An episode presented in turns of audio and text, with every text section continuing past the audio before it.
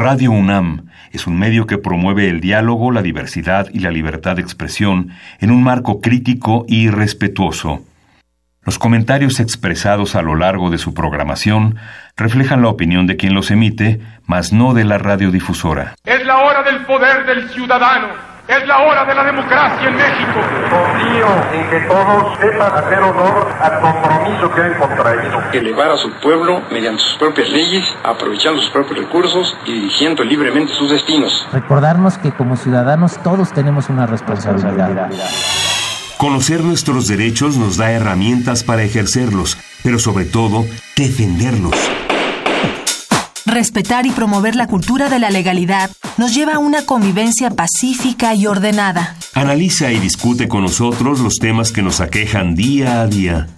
La Comisión Nacional de los Derechos Humanos, la Facultad de Derecho de la UNAM y Radio UNAM presentan Derecho a debate. En la cultura de la legalidad participamos todos. Conduce Diego Guerrero.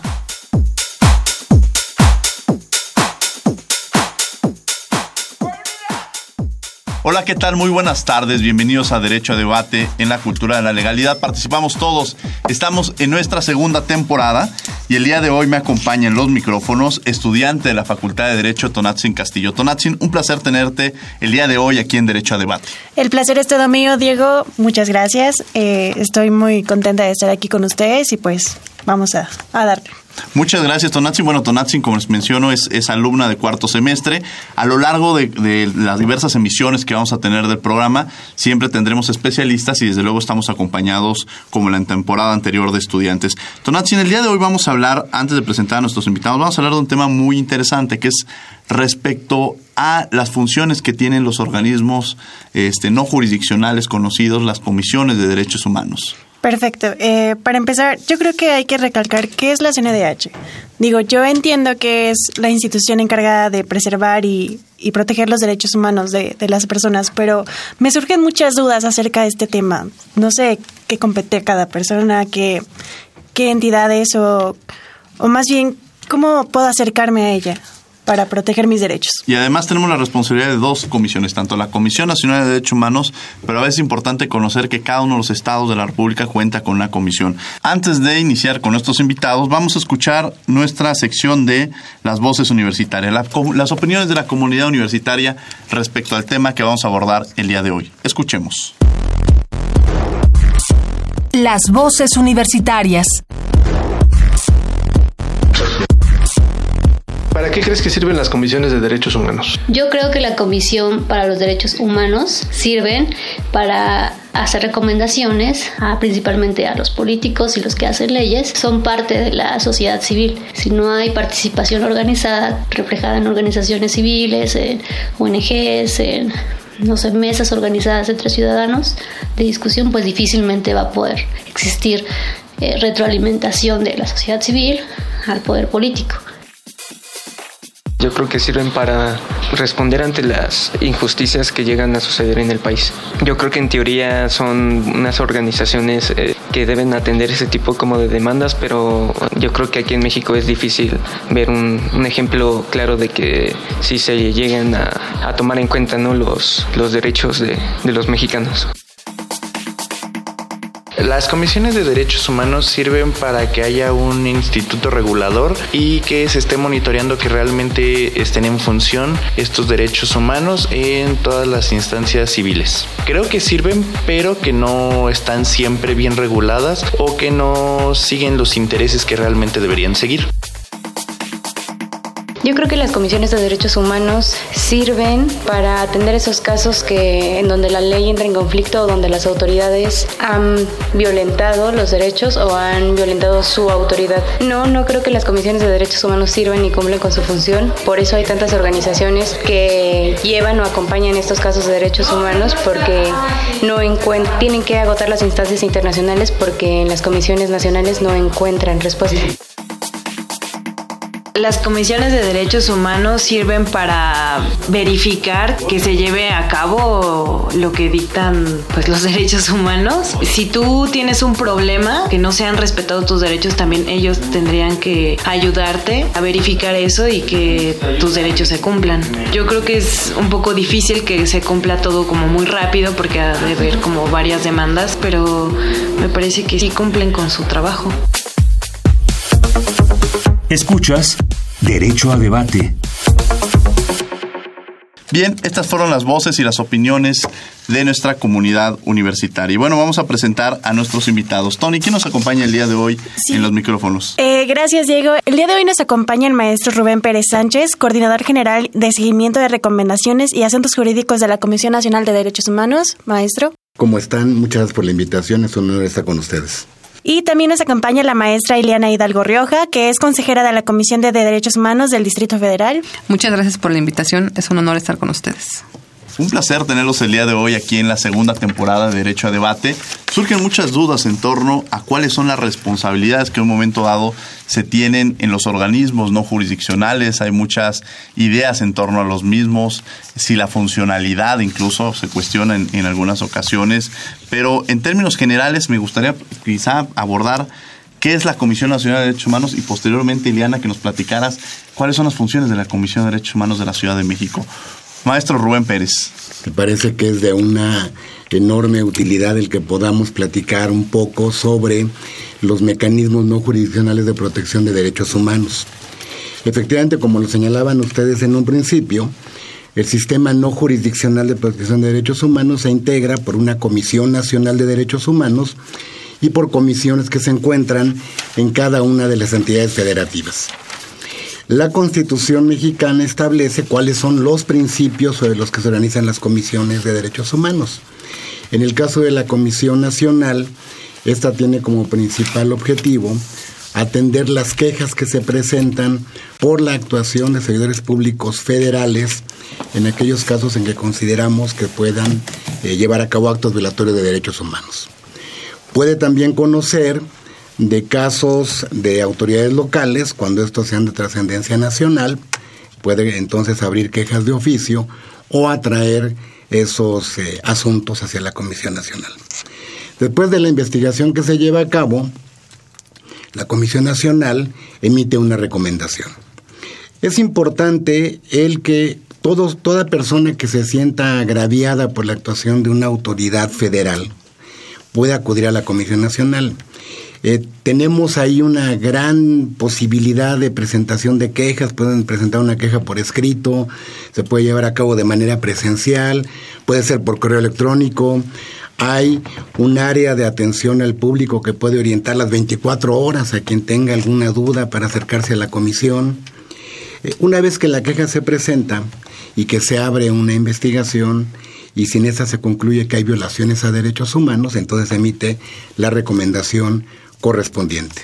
Pero podemos acudir de, o sea, es decir, puedo acudir para los mismos casos a la Comisión Nacional de Derechos Humanos y a la Comisión de Derechos Humanos de la Ciudad de México, o cuáles serían las diferencias que radican o depende una de otra? Pues sí hay diferencias. La diferencia es la autoridad que presuntamente viola eh, los derechos humanos. En el caso de la Comisión Nacional, pues hablamos de autoridades federales. En el caso de, la, en este caso, la de la Ciudad de México, la Comisión de Derechos Humanos, que todavía se llama del Distrito Federal porque nuestra Constitución entra en vigencia a partir de septiembre de este año, este, pues conoce de los asuntos de las presuntas violaciones cometidas por servidores públicos de la Administración Pública del Distrito Federal pero no dependen de la nacional o hay una... No, no dependen, hay una autonomía, eh, tanto una autonomía nacional como autonomías estatales propiamente de las 32 entidades federativas que componen este nuestra federación. Muy bien, okay. Castillo. Sí, claro, el maestro nos comentó que para la Comisión Nacional la competencia se refería a servidores de, bueno, federales. Pero nos comentó también que también compete en cuanto a servidores locales eh, cuyos casos sean trascendentales. ¿Cómo sé que mi caso es de trascendencia? Bueno, eh, todo caso es importante, habría que empezar diciendo, todo caso es importante. Cualquier persona que sienta que sus derechos han sido agraviados, cualquier persona que considere que una autoridad actuó de una manera no respetuosa de sus derechos humanos, puede acudir a las comisiones de derechos humanos, tanto a la federal, decíamos, si se trata de servidores públicos federales, o a las comisiones locales, tratando de servidores públicos del orden eh, del propio Estado o de la Ciudad de México. Hay algunos casos que por sus características, digamos, tienen que tener una atención particular. Por ejemplo, un caso de una, eh, autoridades locales que involucren a más de una entidad federativa. Un mismo caso en dos ámbitos territoriales de competencia, sería muy complicado que dos comisiones la llevaran a cabo de manera simultánea. En esas ocasiones, bueno, la Comisión Nacional conoce, dadas las características del tema. Algún asunto local que trascienda por su relevancia, por su impacto social, por el número de personas que estén agraviadas, que, que sea de tal magnitud esta situación que rebase la, el, digamos, el propio ámbito local. Podríamos mencionar como el caso Ayotzinapa. Como el caso Ayotzinapa, que son eh, actos que llevaban a cabo autoridades locales en un principio, pero que dada la gran trascendencia que tuvo a nivel nacional e incluso internacional, bueno, la Comisión Nacional conoció del caso. Aquellos casos incluso que las propias comisiones locales consideren por la naturaleza mismos y por los recursos que deban implementarse, que deban conocer la Comisión Nacional, la propia Comisión Local puede hacer una petición a la Comisión Nacional para que traiga el caso. Entonces, vamos a características de esta naturaleza para el conocimiento de los asuntos de parte de la Comisión Nacional cuando se trate de autoridades locales. Hay que decir que una parte de las recomendaciones que en este momento se encuentran en trámite pertenecen a estados a, procuradurías locales, a instancias locales, municipios. Quizá para poner un poco, y quizá me gustaría poner un ejemplo. Si yo ahorita voy, que es un caso muy común, común al Instituto Mexicano del Seguro Social, solicito que me presten un servicio, quizá para que nuestro auditorio esté entendiendo en esta materia federal y local, a pesar de que el Instituto Mexicano del Seguro Social estoy acudiendo a una oficina que está en la Ciudad de México, es una instancia federal. Así es. Entonces yo acudiría a la Comisión Nacional de Derechos Humanos. Efectivamente. Inclusive, en el caso del Seguro Social, que es un muy buen ejemplo, pensemos en lo siguiente. El Instituto Mexicano del Seguro Social tiene eh, instalaciones en todo el país. Entonces, independientemente de en qué estado de la República se encuentre el, el hospital o el servicio que requerimos, siempre será competencia de la Comisión Nacional de los Derechos Humanos el conocer de estas quejas. Y en el caso, Ileana, de que fuéramos a, si un policía me detiene aquí afuera, voy saliendo y de pronto me pone una infracción que no debe y genera un abuso de autoridad, ¿podría acudir a la Comisión de Derechos Humanos de la Ciudad de México? Así es, directamente se puede acudir a la Comisión de Derechos Humanos del Distrito Federal. Hay diversas vías, ¿no? No te le he cambiado el nombre, tienes razón, es Comisión de Derechos Humanos del Distrito Federal. Este, es que todavía es Comisión de Derechos Humanos del Distrito Federal, es su denominación real. Este, pero sí, efectivamente, eh, puede acudir ya sea personalmente o igual que en la Comisión Nacional a través de correo electrónico, incluso por teléfono, este, o presentarse o llamar incluso para que eh, personal de la comisión pueda acudir al lugar para verificar. Y aprovechando que, que te tenemos, Ileana, a mí siempre me llama mucho la atención la figura del Consejo Consultivo. ¿Cuál es la función? ¿Cómo los designaron ustedes? Hago este paréntesis porque me llama mucho la atención que existan. Y si dependen directamente del presidente de la comisión y, o la presidenta ahora de la Comisión de Derechos Humanos de la Ciudad de México, es decir, ¿cómo se hace esta designación? Bueno, esta es una designación porque aunque sí eh, los ombudsperson son eh, instituciones dirigidas por una sola persona, lo bien es cierto es que tienen un consejo un consejo asesor, un consejo consultor, en el cual, bueno, se apoyan. Eh, quienes lo integramos, pues somos especialistas de diferentes materias en, derechos humanos eh, y nos abocamos a revisar cuestiones de forma y de fondo de las resoluciones que toma la presidenta. Eh, somos electos, en este caso de, de la Ciudad de México, por la Asamblea Legislativa, que ya serán sus últimas designaciones porque ya con la Constitución de la Ciudad de México ya tendremos un Congreso estatal y ya será el Congreso de la Ciudad de México quien elija a los siguientes este consejeros. Eh, salimos o somos un, un grupo de personas que mm, vamos em, incorporándonos de forma escalonada a efecto de que no entremos todos y salgamos todos al mismo tiempo, sino de que haya una continuidad de los trabajos de la propia comisión. No dependemos de la, de la presidencia de la comisión, tampoco cobramos en ella, son cargos honoríficos.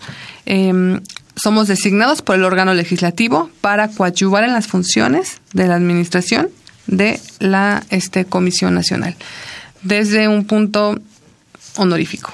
Muy bien, muchas gracias. Tonati Castillo, que nos acompaña, estudiante de cuarto semestre de la Facultad de Derecho. En el supuesto de que yo vaya ante la Comisión del Distrito Federal y después de mi revisión y la investigación y se determine que efectivamente han sido violados mis derechos, pero yo no esté satisfecha con la resolución que haya dado la comisión, ¿puedo ver a la CNDH como una segunda instancia o qué puedo hacer en caso de, que yo no esté conforme con lo que se ha resuelto en mi caso? Bueno, si como presunta víctima no estás conforme con la recomendación, si pudieras eh, manifestarte ante la Comisión Nacional de los Derechos Humanos. Habría que analizar el, el punto, ¿no? Porque nosotros generalmente vamos de la mano de la investigación de las presuntas víctimas a tal efecto de poder soslayar realmente lo, las necesidades que tienen o cómo están viviendo ellos su presunta violación y poderlo plasmar en las investigaciones. Entonces, es, es complicado que una víctima no esté muy conforme con una recomendación, porque siempre que se emite una recomendación es porque te estamos dando la razón y estamos diciendo sí, efectivamente te violaron tus derechos humanos.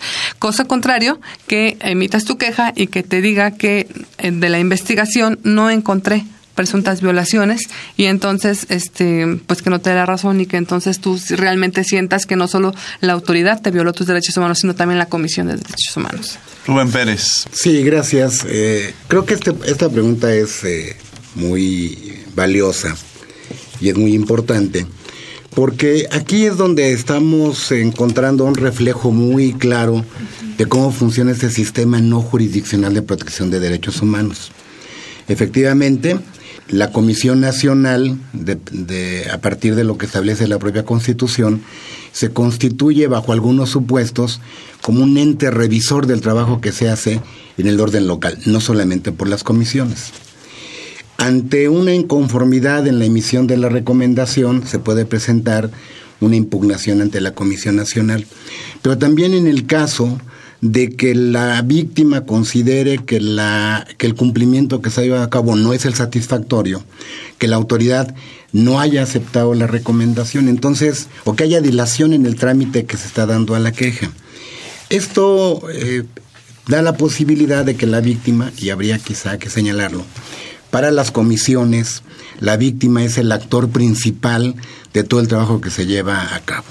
Entonces, si nuestra víctima considera que aún no están satisfechas sus expectativas, que no ha habido la reparación suficiente, ya sea por la actuación de la comisión estatal o ya sea por la actuación de las autoridades, existe esta posibilidad de acudir a través de un recurso a la Comisión Nacional, quien hará la revisión de las actuaciones donde se dará eh, durante la actuación tiempo para que se cumpla con lo que implica esta inconformidad y en su caso emitirá una recomendación buscando satisfacer esas pretensiones de la víctima.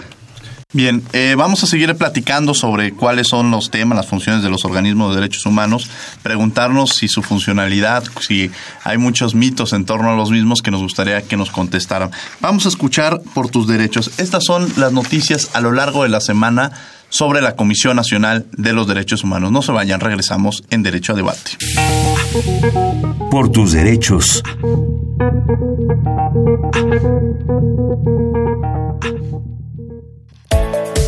En la presentación del informe de actividades 2017 de la CNDH ante la Suprema Corte de Justicia de la Nación, el Ombudsperson Nacional, Luis Raúl González Pérez, condenó los altercados y violencia política en el proceso electoral. González Pérez enfatizó que ejercicios democráticos como las elecciones deben ser ocasión para solucionar los problemas del país, no rutas hacia la violencia e intolerancia. Asimismo, el Ombudsperson puntualizó que, durante 2017, un total de 218.695 personas recurrieron a la CNDH en busca de apoyo, pues todavía se considera a la institución como una vía real para la justicia, ya que en 2017 la Comisión emitió 97 recomendaciones, de las cuales 5 fueron por violaciones graves, 8 sobre el mecanismo de prevención de la tortura y 3 recomendaciones en general.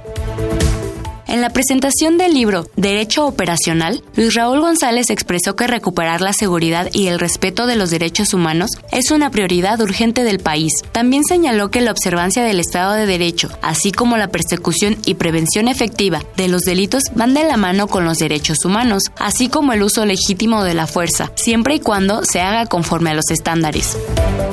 Este mes se cumple una década de la entrada en vigor de la Convención sobre los Derechos de las Personas con Discapacidad. A propósito de ello, la Comisión Nacional de los Derechos Humanos consideró que las personas en esa condición son una de las minorías más invisibles y marginadas en el mundo. De acuerdo con la encuesta nacional de la dinámica demográfica, en México hay casi 7.2 millones de personas con una condición discapacitante. Los avances legislativos en favor de las personas con discapacidad contrastan con las graves desigualdades y barreras que enfrentan en la vida cotidiana. Por esta razón, la CNDH hizo un llamado a los tres órdenes de gobierno para redoblar esfuerzos e integrar, reconocer y respetar los derechos de este grupo vulnerable. Síguenos en Facebook y Twitter como Derecho a Debate. Bien, estos fueron por tus derechos las noticias más relevantes de la Comisión Nacional de los Derechos Humanos. Estamos hablando sobre esta parte de qué, le corresponde a la Comisión Nacional de Derechos Humanos, de qué le corresponde a la Comisión de Derechos Humanos de la Ciudad de México. Tenemos como invitados el día de hoy al maestro Rubén Pérez Sánchez, quien es coordinador general de seguimiento de recomendaciones y asuntos jurídicos de la Comisión Nacional de Derechos Humanos y a la maestra Iliana Hidalgo Rioja, quien es consejera de la Comisión de Derechos Humanos del Distrito Federal. En los micrófonos me acompaña el día de hoy Tonatzin, estudiante de cuarto semestre de la Facultad de Derecho. Una de las percepciones muchas veces que se tienen socialmente hablando en la sociedad en general es para qué sirve una comisión de derechos humanos e incluso muchos llegan a decir qué tanto me beneficia a mí cuando eh, hay una, hay una idea de, y lo voy a decir coloquialmente, defienden delincuentes. ¿No? Muchas veces dicen, las comisiones de derechos humanos no, prácticamente se han construido y han buscado la defensa de, aquellas personas que han violado o que, o que me, quita, me privaron de la vida, a un familiar o que me robaron algunos bienes y entonces de pronto llegan los derechos humanos y los derechos humanos prácticamente lejos de beneficiarme, este, me están atorando el tema. ¿Esto es verdad, maestra Iliana Hidalgo? Sí, bueno, eh, es que antes que nada hay que entender que los presuntos delincuentes, porque son presuntos, hasta que no hay una sentencia, que declara que realmente son culpables, pues son presuntos, ¿verdad? Pero también son personas. Y entonces no por el hecho de que hayan cometido algún ilícito, ya se les va a tratar como si no fueran personas. Y entonces, esa es un poquito la parte delicada del por qué la gente luego cree que defendemos o que se defienden delincuentes. Se defienden a las personas, hayan cometido o no hayan cometido ilícitos. Cualquier persona puede ser violentada en sus derechos humanos. Digo, una cosa es que alguien cometa un este un delito y que sea procesado de una forma legal, es decir, de acuerdo a la legislación vigente, salvaguardando sus derechos, y otra cosa es que sea torturado, sea golpeado por la policía, se violen los procedimientos para este su detención y para su arresto, o sea, son cosas distintas. Entonces, eh, sí cuidamos a la persona por el simple hecho de ser persona. Sin embargo, bueno, no es el único de los temas que ve la comisión. Aquí el maestro Rubén también eh, tiene algunas consideraciones. Maestro Rubén Pérez. Sí, muchas gracias. Sí, mira, en total coincidencia con lo que dice Eliana Hidalgo, me parece que habría que abundar bajo este tema, bajo, una, bajo un par de perspectivas. La primera, que lo que las comisiones hacen es revisar la actuación de las autoridades, verificar que éstas se lleven de acá conforme a lo que establece la ley, a lo que establece la Constitución y ahora también a lo que señalan los tratados internacionales en materia de derechos humanos. Cualquier persona que tiene contacto con una autoridad, cualquiera, en cualquier tema, que, esté vinculado con derechos humanos, bueno, eh, tiene la protección que le dan estos organismos de derechos humanos.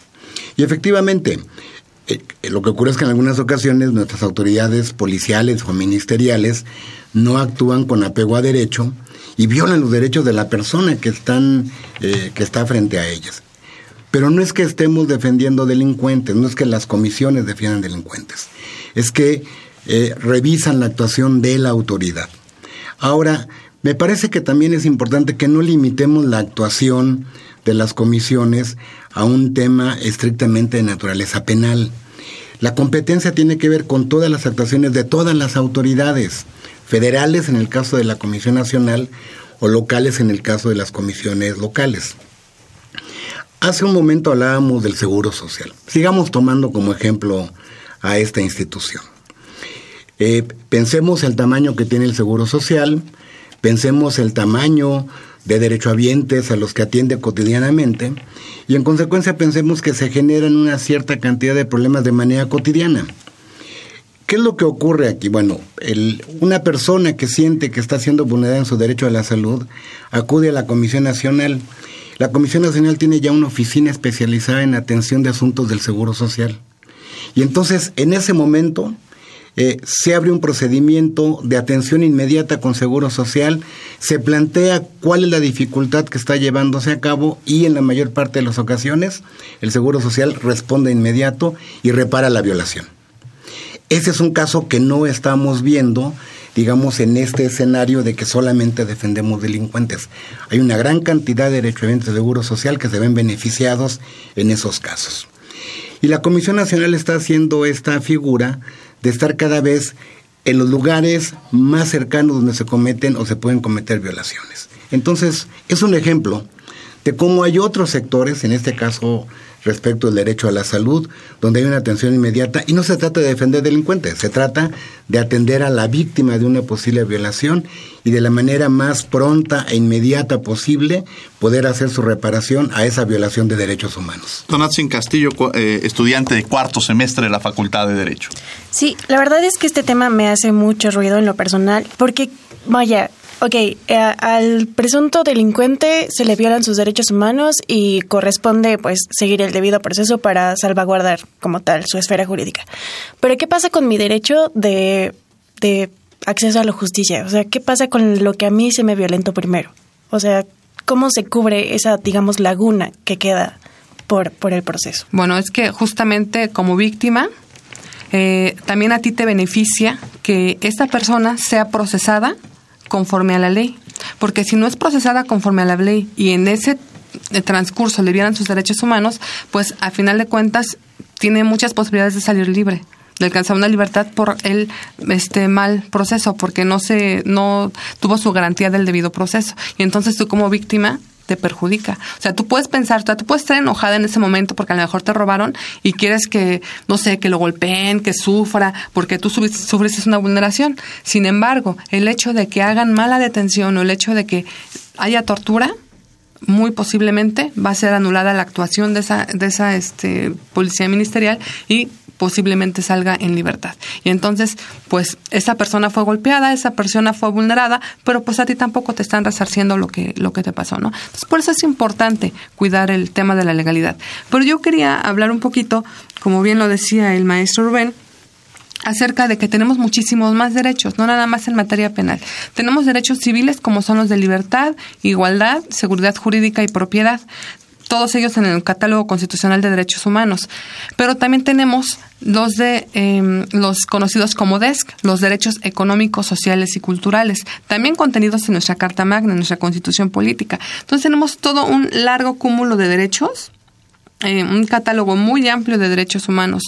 Eh, en más, ya no solo del artículo primero al 29, sino también tenemos el, 130, el 31, el 35, el 123, que los contempla y que son defendibles a través de estas vías, no únicamente los de rama penal. Ok, entonces, ¿cómo hace bueno, las comisiones para acercar precisamente a los ciudadanos a que conozcan sus derechos?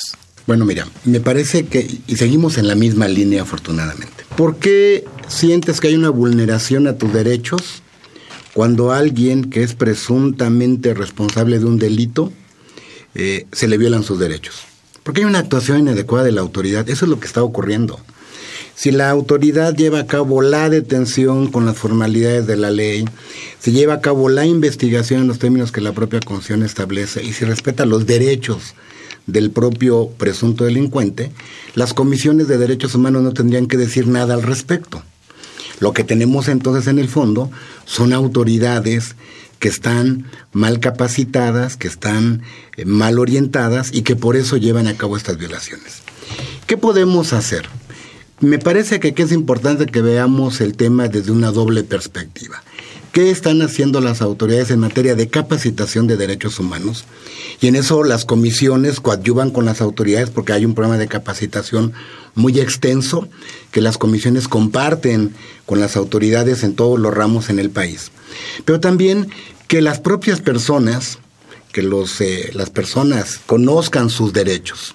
Y entonces también ahí ahí hay trabajo importante de divulgación que las comisiones llevan a cabo.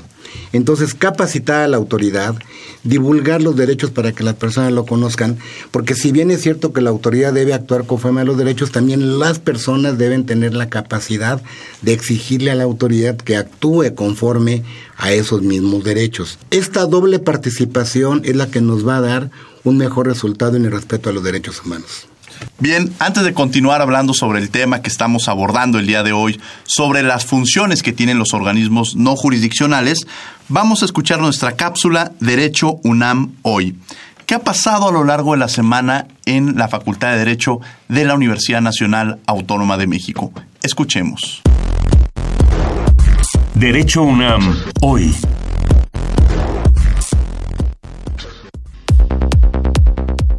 El auditorio IU Semper de la Facultad de Derecho fue sede del homenaje al maestro Ricardo Franco Guzmán, especialista en Derecho Penal, quien lleva 64 años de cátedra ininterrumpida. El evento estuvo presidido por el doctor Raúl Contreras, director de la facultad, quien entregó una medalla y un reconocimiento al profesor por su brillante labor académica y como formador de varias generaciones de juristas. Yo encontré el motivo de mi vida en la docencia. Yo vine a esta vida para ser profesor de la universidad y lo hago con pasión, expresó Franco Guzmán visiblemente emocionado. El Colegio de Profesores de Derecho Civil de la Facultad llevó a cabo el concurso generacional 2018. Con el tema Contratos, los 60 mejores estudiantes de la carrera resolvieron una prueba oral y una escrita, resultando ganadores los alumnos Óscar Ignacio Ortiz, Max Meléndez Pavón y Luis López Rojas. El director de la facultad y el maestro Gilberto Adame, presidente del Colegio de Profesores de Derecho Civil, entregaron los reconocimientos a los ganadores y los felicitaron por su compromiso y esfuerzo. La Facultad de Derecho realiza el ciclo de conferencias Grandes Maestros, en el que catedráticos de la institución enseñan a los nuevos profesores la esencia de la academia. Esta semana se presentó el doctor Eduardo Andrade Sánchez, que a través de un recuento de hechos históricos que marcaron la vida política de México, nos mostró la importancia de conocer la historia y actuar responsablemente como universitarios frente a la problemática social actual.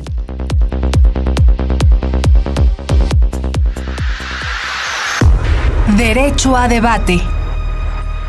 Bien, estas fueron las diversas actividades que tuvo la Facultad de Derecho de la Universidad Nacional Autónoma de México a lo largo de la semana. Estamos el día de hoy con el maestro Rubén Pérez Sánchez, coordinador general de seguimiento de recomendaciones y asuntos jurídicos de la Comisión Nacional de los Derechos Humanos. Nos acompaña la maestra Eliana Hidalgo Rioja, consejera de la Comisión de Derechos Humanos del Distrito Federal. En los micrófonos, Tonatzin Castillo, estudiante de cuarto semestre de la Facultad de Derecho. Y estamos abordando un tema que es de gran importancia para todos los ciudadanos. Saber la importancia que tienen las comisiones de derechos humanos, tanto la nacional como la de la Ciudad de México, del Distrito Federal perdón, entendiendo también a cuál puedo acudir en un momento dado, pero también nos surge una pregunta que hay que tener muy claro. Eh, decían de que efectivamente la protección a la persona para que no se le violen sus derechos humanos y en este no jugar a este ojo por ojo, diente por diente. Es decir, si mataron a un familiar, yo quiero que entonces también maten a esta persona e incluso la lleguen a torturar. Lo que genera que en ese sentimiento que tenemos, lejos de beneficiar a que haya una justicia, todo lo contrario, lo que estamos haciendo es de que no se pueda impartir la justicia establecida propiamente en las leyes. Y de pronto nos surge también una duda, porque muchas veces acudimos a las comisiones de derechos humanos, la nacional, y de pronto nos dicen, ha emitido una recomendación. Y yo entiendo como una recomendación algo que no es obligatorio, es decir, no obliga a las autoridades a que la cumplan. Y esto nos lleva a pensar que parecería una carta de buenas intenciones. ¿Qué tanta importancia puede llegar a tener o qué, o qué debería suceder en un momento dado para que estas recomendaciones pudieran ser obligatorias o por qué tienen esta naturaleza? Eh, maestro Rubén Pérez. Bueno, Una de las características del sistema no jurisdiccional de protección de derechos humanos es justamente que sus recomendaciones no son vinculatorias. Eh, hay que pensar en que aquí coexisten dos sistemas, este sistema no jurisdiccional y el sistema jurisdiccional que está compuesto por toda la actividad de los jueces. También hay que tomar en cuenta que estos dos sistemas actúan de manera en paralelo. Una persona puede acudir a la Comisión Nacional para que se lleve a cabo, o a las comisiones locales, la reparación del daño que ha sufrido como víctima de violación de derechos humanos, pero también puede acudir ante un juez para que haya una reparación civil o una reparación penal o administrativa. No, es, no, se, no se excluye una actuación de otra, se pueden llevar a cabo de manera simultánea, por un lado. Por otro, eh, las recomendaciones son eh, una serie de acciones que las comisiones establecen para que las autoridades lo lleven a cabo, orientadas fundamentalmente en, en tres grandes aspectos. Primero, las que están encaminadas a la reparación del daño que se genera a las víctimas de una violación de derechos humanos. La segunda, encaminadas a que la autoridad lleve a cabo una serie de acciones a las que llamaremos garantías de no repetición, para que no vuelva a acudir una violación de esa naturaleza. Y las terceras encaminadas a iniciar los procedimientos para sancionar a los servidores públicos que han violado derechos humanos. La Constitución establece que toda autoridad está obligada a responder una recomendación que hagan las comisiones de derechos humanos, responder sobre si acepta o no acepta. En el caso de que la acepte, bueno, entonces ya como está aceptando la recomendación, pues ya debe llevar a cabo los actos de cumplimiento de la misma. Pero ¿qué pasa cuando dicen sí la acepto, maestra Eliana Hidalgo, pero qué tanta continuidad hay en el cumplimiento de la misma? Yo puedo decir, yo acepto tu recomendación, pero a la hora de ejercer este, los elementos que contiene la recomendación, en un momento se cumplen realmente por parte de la autoridad. Bueno, es importante darle precisamente ese seguimiento para verificar que efectivamente, por eso los puntos recomendatorios tienen que ser muy específicos, fundados y motivados, para ver que las acciones de la aceptación realmente se vean plasmadas en hechos, ¿no? Em, sin embargo, lamentablemente hay veces que pasan años y las autoridades em, que ya aceptaron la, la recomendación, pues no cumplen satisfactoriamente eh, uno o varios puntos de la, de la recomendación. Esto es un problema, pero eh, por eso nosotros trabajamos mucho con la visibilización. Eh, difundimos, ¿no? Quiénes son las autoridades violatorias, qué es lo que está pasando, qué es lo que se está haciendo. Este, no solo a nivel local, en el caso de las comisiones este, locales, ¿no? Sino a nivel nacional y a veces hasta internacional, dependiendo la gravedad del asunto. Y creo que eso es muy importante el papel de los medios de comunicación. Eh, precisamente los micrófonos de Radio UNAM y una de las funciones que tiene este programa es precisamente difundir eh, un momento dado a través de las diversas cápsulas que tenemos cuando se cumple eh, esta, eh, cuando una autoridad cumple, no solamente acepta, sino cumple su responsabilidad de alguna violación de derechos humanos, y los medios de, comunicación difundimos cuando se realizó esto, o todo lo contrario. Creo que esa es la importancia que un momento podemos ejercer a través de los micrófonos. Sí, así como también hacemos visible quienes no cumplen, también hacemos visibles quiénes son las autoridades que más cumplen con los derechos humanos o los que más protegen los derechos humanos o los que menos las vulneran, ¿no? La verdad es que también son sus negativos, pero también difundimos los positivos. Sí, eh, un tanto es este juego de, de la seguridad o la confianza que yo le doy a la institución, ¿no? Precisamente para que yo vea que efectivamente se están respetando no solo mis derechos, sino que los de la comunidad Creo que cuando las personas ven resultados en una institución es cuando le dan valor y certeza y se acercan más a ella. Creo que es como un tanto el, juego de, de que en realidad sí se está prestando la atención y que la gente ve resultados. Y creo que ese es, creo, el, el fin o el trabajo en conjunto que, que se espera de las de las comisiones.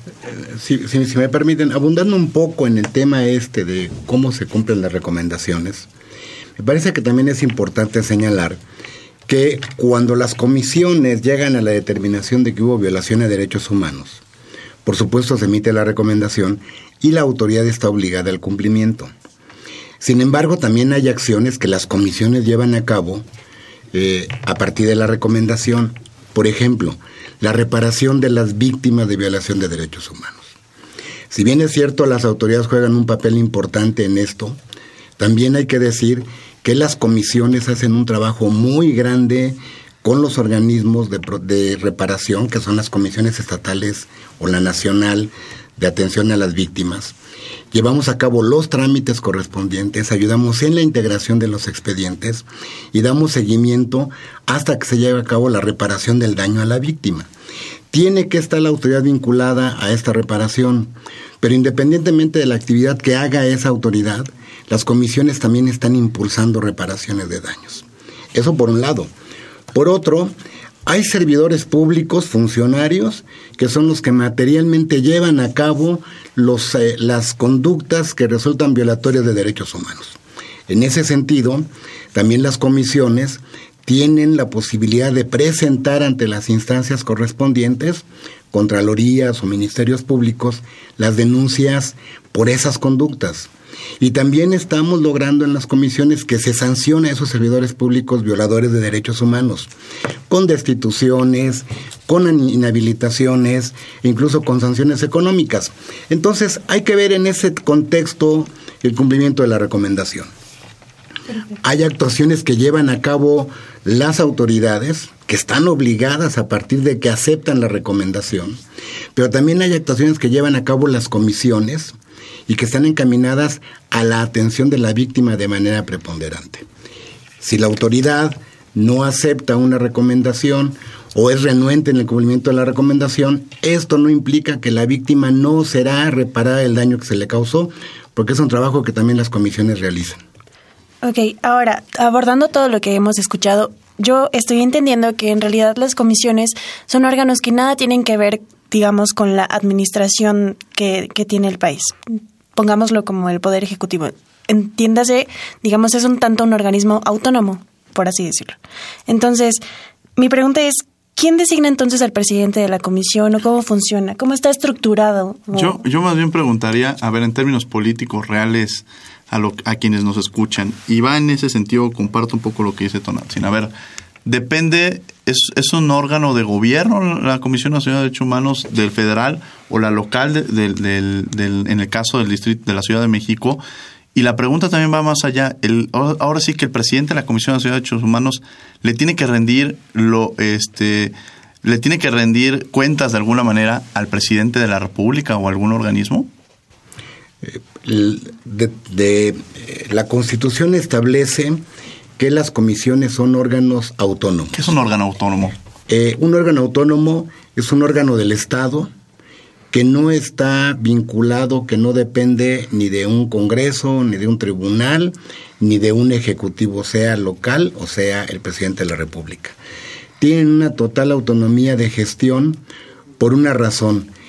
Si, los, si las comisiones de derechos humanos se encargan de vigilar y de calificar la conducta del gobierno, entonces no puede estar dentro del gobierno, porque entonces estaría viciado esa actuación que llevan a cabo. Por eso son órganos autónomos.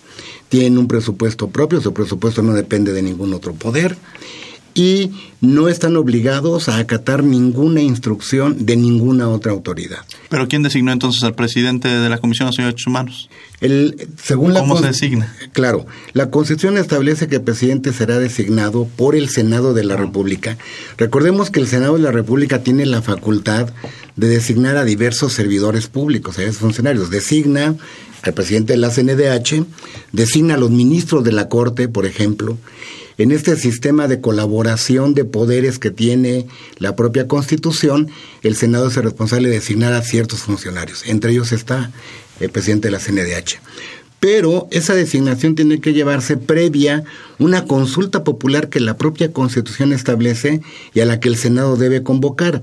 Entonces, la sociedad participa presentando a los candidatos que podrían ser presidentes de las comisiones, se lleva a cabo una discusión pública, hay comparecencias y después de ello el Senado es el que designa al presidente de la comisión.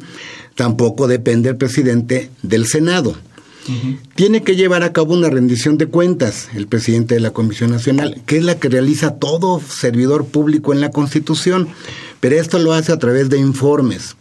Presenta un informe ante el Congreso de la Unión, presenta un informe ante el presidente de la República y presenta un informe ante la Suprema Corte de Justicia de la Nación.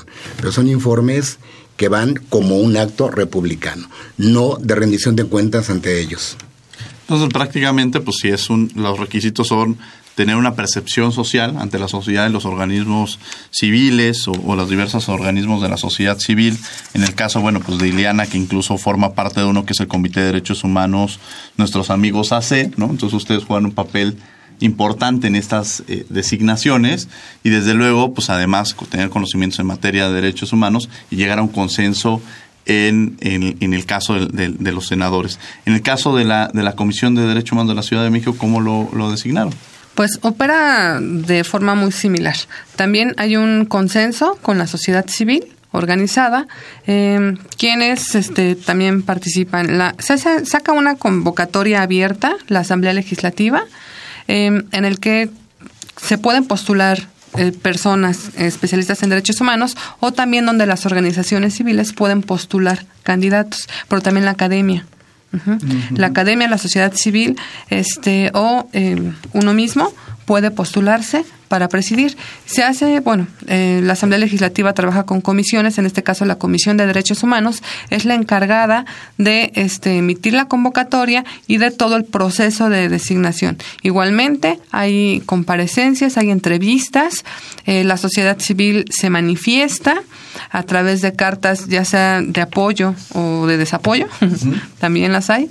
Eh, y en base a esto, pues la Comisión de Derechos Humanos de la Asamblea Legislativa emite un dictamen que es sometido al Pleno de la Asamblea Legislativa para definir quién será el próximo presidente o presidenta de la Comisión de Derechos Humanos del Distrito Federal. Eh, vamos a escuchar eh, eventos de la Comisión Nacional de Derechos Humanos y la Facultad de Derecho que van a tener a lo largo de esta semana y regresamos a Derecho a Debate. Agenda semanal.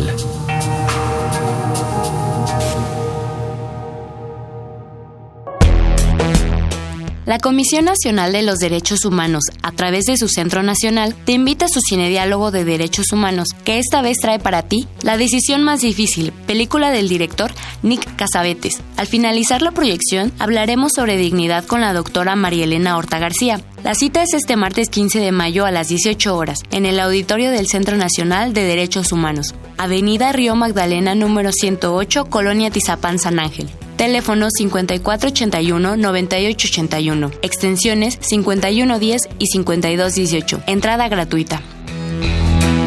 Si tienes entre 10 y 12 años, inscríbete al concurso nacional Niñas y Niños Consejeros de la CNDH. Promovamos en las niñas y los niños su derecho a ser escuchados y a opinar libremente. Inscripciones del 30 de abril al 30 de julio del 2018. Consulta las bases en www.cndh.org.mx o envía un correo electrónico a asuntosdelafamilia.cndh.org.mx.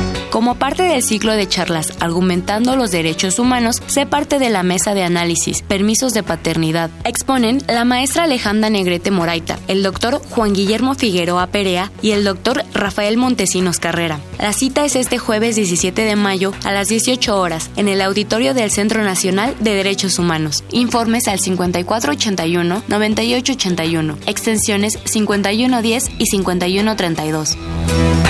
Sé parte de la Feria Jurídica del Servicio Social del 17 al 19 de mayo en la explanada de la Facultad de Derecho de la UNAM. Conoce las instituciones que ofertan sus programas de servicio social y prácticas profesionales. Escuchas Derecho a Debate. Conclusiones en 30. Desafortunadamente se nos está terminando el tiempo. Vamos a entrar a nuestra última parte del programa que se llama Conclusiones en 30. En 30 segundos, las conclusiones o los temas que ustedes quieran o que se les nos hayan quedado sobre la mesa.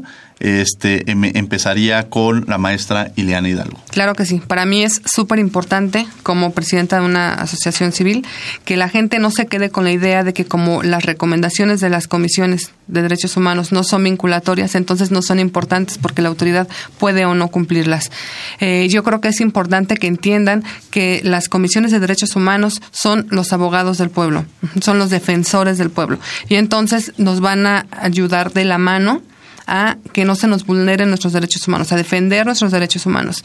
Y eh, no necesitamos acudir este, con un abogado, ahí se nos da la atención personalizada, se nos asesora. Eh, eh, en el sistema jurisdiccional que sí es, que sí las resoluciones, las sentencias son obligatorias, uno tiene que llevar abogados, tienes que este, conocer perfectamente, son juicios caros y largos. En el caso de las comisiones, no porque no sean, no, no obliguen estrictamente a la autoridad, significa que no funcionen. O sea, son, son nuestros defensores, nos van a ayudar de la mano de una forma muy amigable. Muchas gracias. Muchas gracias a la maestra Eliana Hidalgo por habernos acompañado el día de hoy en los micrófonos de Derecho a Debate. Maestro Rubén Pérez, coordinador general de seguimiento y recomendaciones y asuntos jurídicos de la CNDH. En 30 segundos, sus opiniones. Muchas gracias. Bueno, en primer lugar, que la ciudadanía tenga presente que las comisiones de derechos humanos están a sus órdenes. Nuestra razón de ser es, son las personas. Y uno de nuestros enfoques, obligaciones principales es la atención de las víctimas confíen en las comisiones, acudan a ellas. Eh, vamos a estar muy pendientes de todos los casos que se presenten. Le estamos dando un seguimiento muy cercano a las recomendaciones y como pudimos señalarlo además, en algunas ocasiones hay una solución inmediata de los problemas que presentan. Cuando llegamos a una recomendación, independientemente de la actuación que lleven a cabo las autoridades, las comisiones también actúan para que se repare el daño de las víctimas. Hay muchas cosas que decir de las comisiones. Me parece que estos son dos puntos centrales que no debemos dejar pasar de lado. Y reiteraría, confíen en las comisiones, acudan a ellas. Agradezco mucho la oportunidad de participar en este programa. Le agradecemos al maestro Rubén Pérez y a Sin Castillo que nos diga en 30 segundos sus reflexiones en torno al programa del día de hoy. Claro que sí, eh, estoy muy contenta de haber estado con ustedes el día de hoy. Eh, yo creo que más bien un tanto no es eh, dejar la responsabilidad por completo a las comisiones, Creo que también es parte de nuestra obligación conocer nuestros derechos, ejercerlos para poder así crear como, como tal una cultura de la legalidad. Como estábamos argumentando hace rato, eh, es un arma de doble filo y tanto como las comisiones, las autoridades y nosotros como ciudadanos tenemos el deber y la responsabilidad de, de, proteger nuestros derechos. Solo así yo creo que podemos entrar en, en un estado realmente de, de democracia en nuestro país. Bien, le agradecemos a Tonatzin Castillo que haya estado el día de hoy con nosotros, al maestro Rubén Pérez, a Eliana Hidalgo, por habernos acompañado en esta segunda temporada de Derecho a Debate. Agradecemos a la Comisión Nacional de los Derechos Humanos, a la Facultad de Derecho y a Radio UNAM. En los controles técnicos estuvo Miguel Ángel Ferrini, en la asistencia estuvo Angélica Salazar, Elena Rueda y Jocelyn Rodríguez. En la conducción estuvo Diego Guerrero, su servidor, acompañado de Tonatzin Castillo, estudiante de la Facultad de Derecho. En la producción estuvo Francisco Ángeles. No olviden que nos escuchamos de ley el próximo martes. Esto fue Derecho a Debate. Esto fue Derecho a Debate. En la cultura de la legalidad participamos todos.